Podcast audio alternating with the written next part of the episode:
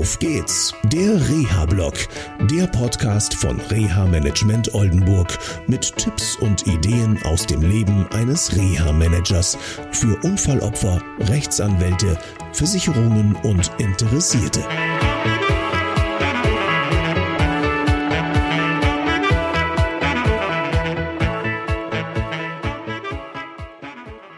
Hallo und herzlich willkommen zu einer neuen Sendung von Auf geht's, der Reha-Blog. Ich bin mal wieder heute Abend hier am Spazierengehen am Twebeker See. Das ist so meine Feierabendrunde, wenn ich aus dem Büro komme. Und äh, mir ging gerade der Fall eines jungen Mannes, will ich mal sagen, äh, durch den Kopf. Ähm, der Betroffene hat vor vielen Jahren einen schweren Autounfall erlitten, ähm, als er noch sehr klein war.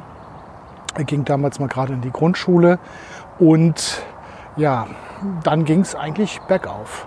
Alle freuten sich im Prinzip und dann auf einmal kamen Probleme in der Schule und äh, die Eltern wollten das nicht ganz wahrhaben, dass ihr Sohn im Rahmen seiner, ja, ich will mal sagen, Entwicklung doch entsprechende Probleme bekommen kann.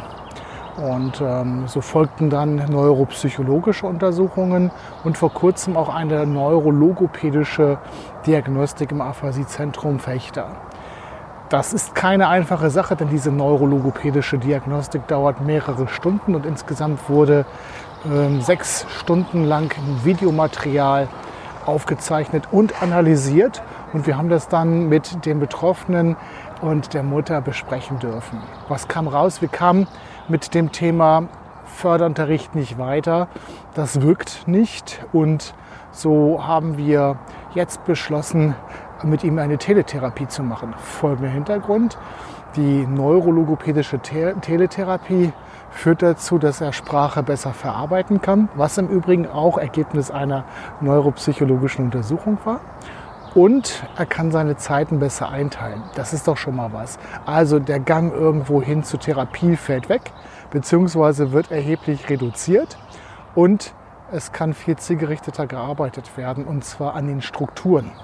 Denn das zeigt leider auch die Realität, dass Förderunterricht leider nicht immer neurologisch ausgerichtet ist und das ist ein echtes Problem. Und ähm, ja, lange Rede, kurzer Sinn. Es kann ihm geholfen werden und insbesondere auch seiner Mutter, denn auch die ist damit belastet. Die muss viel rumfahren oder musste viel rumfahren, musste viel Zeit in Kauf nehmen. Sie hat noch selber mehrere Kinder und insofern insgesamt jetzt erstmal ein gutes Paket. Das war es erstmal von mir hier aus dem Auf geht's, der Reha-Blog. Ich wünsche euch noch eine schöne Zeit. Bis dann. Tschüss. Das war eine Folge von Auf geht's, der Reha-Blog.